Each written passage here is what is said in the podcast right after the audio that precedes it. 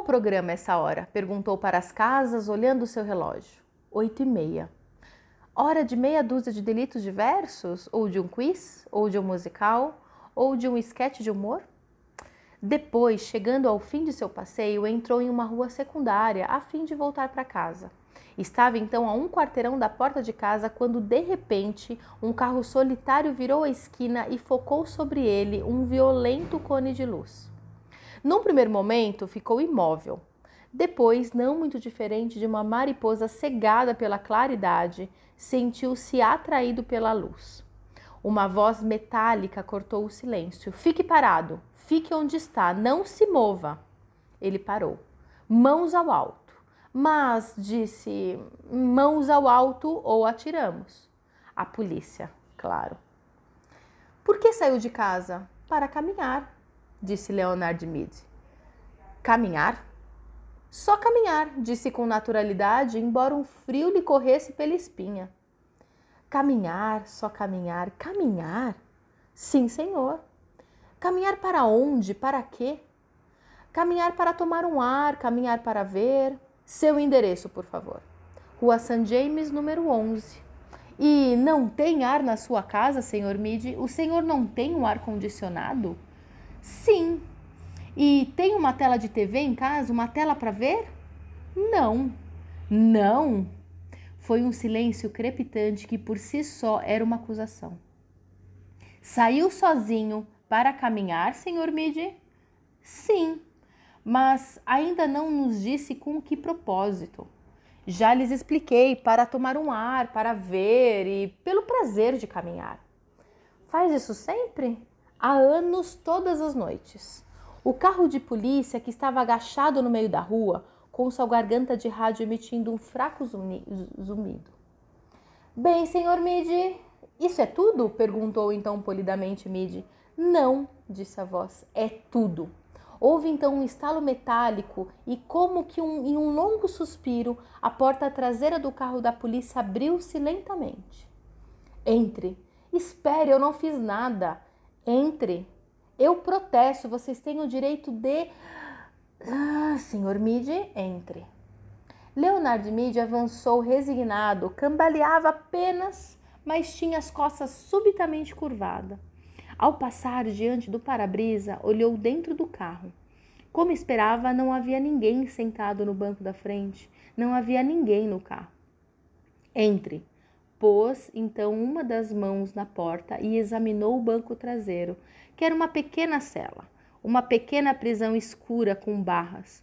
Tinha cheiro de aço, tinha um forte cheiro de antisséptico, tinha cheiro de uma limpeza fria, de um duro metal. Não havia nada macio ali dentro. Se você fosse casado e sua mulher pudesse testemunhar, disse a voz de ferro, mas do jeito que as coisas estão. Para onde estão me levando? O carro hesitou, ou melhor, emitiu um leve som, brevíssimo zumbido, e, como um estalo, saiu um braço mecânico de dentro dele, que não se sabe direito de onde, para passar então uma série de, de palavras que diziam: ao Centro de Pesquisa Psiquiátrica sobre Tendências Repressivas. Leonard Mead então entrou. A porta se fechou com um baque suave. O carro deslizou pelas avenidas da noite, antecipado por seus faróis ofuscantes. Pouco depois, passaram em frente a uma determinada casa, em uma determinada rua, a única casa em uma cidade de casas escuras que tinham todas as suas luzes acesas. Cada janela viva e brilhante, cada retângulo quente e claro da escuridão de novembro. Aquela é a minha casa, disse Leonard Mead. Ninguém respondeu. O carro continuou sua corrida ao longo dos rios secos, deixando para trás de si ruas desertas e calçadas desertas, onde nem som nem movimento voltaram a perturbar a fria noite de outono. Eu sou a Van e você está no Shangcast, podcast de autoconhecimento e caminhadas da Shang.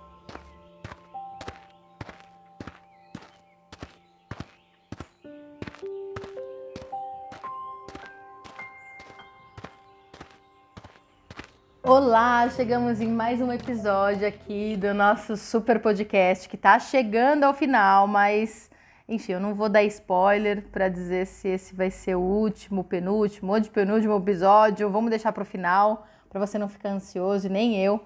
Mas, enfim, a gente então, só para né, para recapitular, estamos lendo o livro do Adriano Labucci que se chama Caminhar uma Revolução. Já estamos lá nos capítulos finais. No episódio anterior, a gente começou a ler um capítulo que se chama Estamos Livres para Caminhar, que é uma pergunta que não deu tempo da gente ler ele inteiro e faltou um pedacinho que a gente já abriu esse episódio, você já viu, né, que teve um conto, né? Então aquela história do Leonard Mead, ele é um conto que foi escrito em 1950 e que o Adriano ele traz, né, aqui no nesse capítulo, que é um um conto de, de Ray Bradbury que se chama O Pedestre, mas ele é ambientado em 2053 e ele capta então a carga subversiva desse caminhar em uma sociedade que é controlada pelo lado de fora e reclusa, né, pelo lado de dentro das quatro paredes de um lar. Então é, é um, é um conto meio profético, né, nos dias de hoje. É, principalmente quando a gente fala de pandemia, né, em que a gente tá mais ainda dentro de casa ainda. Mas não só isso, né? Esse conto ele também, né, enfim, de uma forma bem singela, ele traz também aí como, como uma ordem, né, é, a questão da migração. E o quanto que muitas vezes, né, é, essa questão da migração, ela traz essa liberdade, né, no caminhar, no sentido em que eu vou buscar algo que é melhor do que aquilo que eu tenho, ou então eu vou buscar uma mínima condição que eu não tenho aqui né, dentro desse meu contexto, né? Porque a gente sabe que as migrações elas são feitas muitas vezes por conta de guerras, por conta de conflitos, por conta de intolerância religiosa, né? Enfim, então, para escapar de certas situações extremas, as pessoas elas partem, né, de seu lugar de origem, o que é muito difícil já por si só. Então, vai encontrar e vai em busca de algo que dê uma esperança né, de que eles possam viver com uma tranquilidade. E a gente sabe que não é muito isso que acontece, né? Quando essas pessoas elas partem, né, saem do seu país, elas viram é, imigrantes e como imigrante perdem direitos, é, tipo são hostilizados também em outros lugares. Então essa questão de sair, né, do seu lugar de origem não é tão simples assim também, né? Então denota essa questão de liberdade de busca de, mas também tem esse outro lado, que é um lado desse encontro, né? será que eles encontram aquilo que eles buscam? Né? Ou então eles vêm, né, num processo, alguns talvez sim, outros, né, tipo, talvez encontram, mas sempre de uma forma parcial.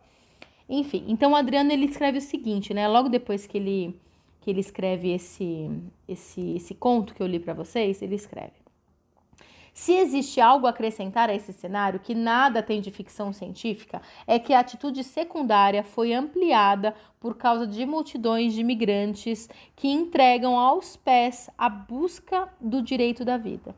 Depois, né, dessa parte, ele começa a trazer vários trechos das letras de músicas de Bruce Springsteen, é, que foi que, que reconhece a mesma coisa. Então, tem lá, que ó, um, é um trecho de que música que é? The Ghost of Tom Joad. É, homens caminham ao longo de estradas de ferro, vão para alguns lugares, não há retorno. Helicópteros da polícia surgem sobre o cume, sopa quente no fogo de um acampamento sob a ponte. A fila para o abrigo já vira esquina. Bem-vinda à nova ordem mundial. Né? É, em histórias é, em forma de canção, ele continua a falar daquela liberdade obrigatória que leva homens e mulheres a se movimentarem pela libertação da miséria, com a esperança confiante de que o amanhã será melhor. Para muitos, gente demais não será assim. Simples anti-heróis de nossos dia a dias é, que não viram notícias porque não despertam mais nem escândalo nem indignação. Um, como em Metamoros Banks, que é uma outra música né, dele, onde realismo, força e empatia nos fazem trilhar o caminho de volta do corpo sem vida até aquele homem que a pé atravessa o deserto para chegar ao Rio Grande, além das fronteiras que vai do México aos Estados Unidos. Aí tem um trechinho aqui da música. Por dois dias o rio mantém submerso. Depois você se ergue para a luz, sem um som. Além os parques e pátios de carga vazia. As tartarugas comem suas pálpebras, suas pálpebras para que seus olhos arregalados fixem as estrelas. Por rios de pedra e leitos de, de antigos oceanos, caminho sobre minhas sandálias de corda e borracha. E quanto mais caminha, né, mais se volta para a mulher, né? Daria qualquer coisa, querida, por um beijo seu. Por seu doce amor, agradeço a Deus. Pelo toque delicado aos seus dedos. Encontra-me às margens de Metamoros. Enfim, e aí ele vai trazendo, né? Tipo, então sempre esse essa questão desse encontro, né? A gente sai em busca de algo e a gente nunca encontra esse algo lá do outro lado, né? Ele, ele fala aqui, ó, não haverá mais nenhum encontro em, em Metamoros Banks, né? Então, é, existe, né, uma... É, é algo meio, meio cindido, né? Algo que nos é impedido de viver. Então, a gente sempre se movimenta em busca de uma liberdade que, de repente, a gente nunca vai alcançar. No final das contas, é isso que ele está dizendo. Então, estamos livres realmente para caminhar? Sim, nós estamos, mas a busca por algo, a busca dessa liberdade, talvez a gente nunca vai encontrar. Né? E aí ele termina o, o capítulo dessa forma. Caminhar é um pensamento prático que pode nos ajudar a romper esse círculo vicioso que alimenta medo e insegurança. Caminhar dá um testemunho de que não há necessidade de temer o medo dá um testemunho do cuidado e da atenção que os lugares pelos quais passamos para que outros possam colocar-se a caminho como nós. Sim, testemunho. Palavra que caiu em desuso, é, encarada como arrogância e visto com desconfiança. Não obstante, não existir hoje valor mais alto em que confiar senão esse, dar testemunho daquilo em que se acredita. De modo que, se queremos caminhar, não resta outra coisa a fazer senão nos pormos a caminho. Assim ele termina esse capítulo e aí a gente já vai começar um novo capítulo, né? Tem mais dois só para terminar o livrinho. O último ele é muito mais um, é, um, um convite, né? Do que um capítulo em si. Mas o próximo se chama Uma Crosta de Asfalto e Cimento. Bom, então nesse episódio, pelo nome, né, já já dá aí um grande spoiler, né, que ele vai começar a falar então dessa questão da população urbana, né, que que superou a população não urbana nos termos dele. Então, já vamos começar, não, sem, sem muitas delongas. Então, vamos lá. Em meio ao desinteresse geral, o ano de 2008 registrou um acontecimento memorável. Pela primeira vez na história da humanidade, a população urbana superou a não urbana. Isso jamais havia acontecido antes. As consequências se farão sentir. Mas, se observarmos o nosso país, já se fazem sentir e há muito tempo. De fato, pouco a pouco implementou-se um modelo urbano do tipo norte-americano, um enorme consumo do solo e o predomínio incontestável de veículos particulares. O que nos salvou foi apenas a tutela e a conservação dos centros históricos, graças a uma lei transitória que, como tudo que para nós nasce provisoriamente, permanece há décadas. E aí, nesse capítulo, tá, a gente não vai se delongar muito, porque ele traz diversos dados, diversas informações que, que são de acordo com, com a Itália, né, que é o país que ele mora.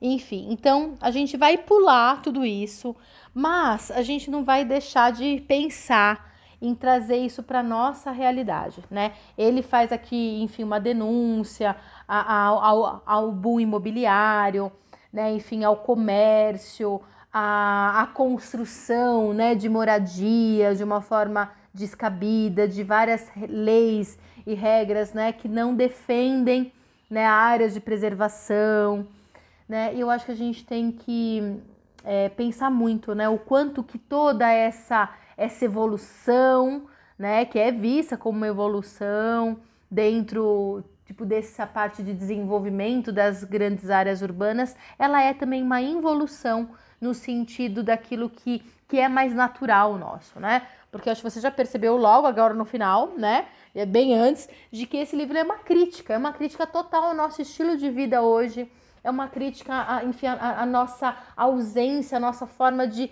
de não viver de uma forma mais natural, né? Passando todo esse capítulo, a gente chega num outro capítulo que ele é um, um convite, né? Chama Caminhantes de Todo Mundo, unamo-nos, né? É, vamos nos unir, vamos, vamos né, falar um pouquinho sobre o que fazer né, com tudo isso. E de novo, né, ele traz alguma realidade, ele traz coisas, né, que dados é, que são também de outros países. Então ele fala um pouquinho sobre a Alemanha, né, que a Alemanha é, que tem lá algumas regras, algumas leis que protegem. E assim, de novo, né, eu não vou entrar porque esse livro ele foi escrito já há alguns anos e isso muda quando a gente fala de lei, muda demais. Então, olha aqui, ó. Ele fala: existe uma verdade desconhecida da maioria, do qual Walter Benjamin nos informou e advertiu: que tudo continue assim. Isso é catástrofe. Essa não é aquela que de tempos em tempos ameaça, mas aquela de em tempos, de, de em tempos em tempos é dada. Para lutar contra esse presente já dado e se dar outro futuro, é necessário novamente começar pelos pés.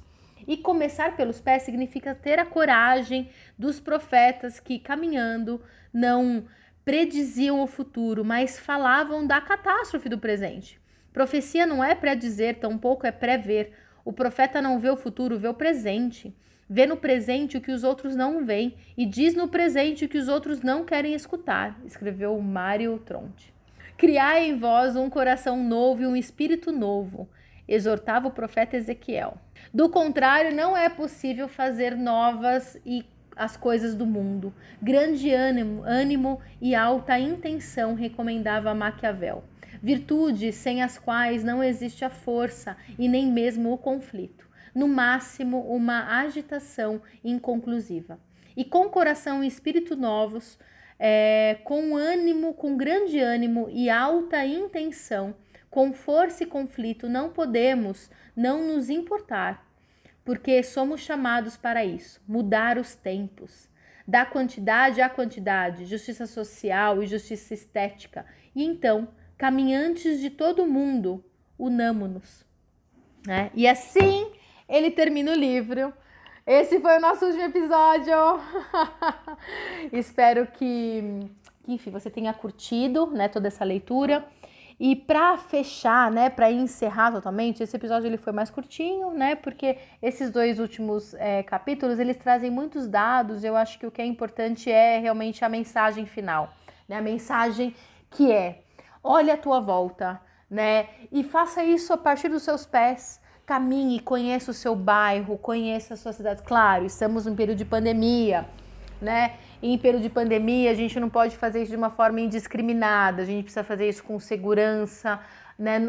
Talvez não, não caminhar em alguns períodos, segurar um pouquinho, mas assim, ainda assim, o que é possível fazer, o que é possível fazer dentro de casa, né? De observar, de pesquisar, de estudar, de, de entender. A gente tem as redes para isso também, de saber o que acontece é, a, a nossa volta é, isso é muito importante para que a gente possa ser sim um agente de transformação nesse mundo, porque o mundo só vai mudar se nós, indivíduos, nos unirmos e se a gente se une, isso significa que a gente vai ser muito mais forte, né?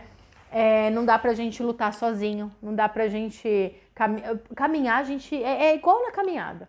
A gente caminha assim sozinhos, só que também juntos, porque juntos a gente reconhece a força né, do grupo, né, as reivindicações, enfim. Eu acho que já falei demais em tantos episódios. E é isso, meu povo. Espero que você tenha gostado.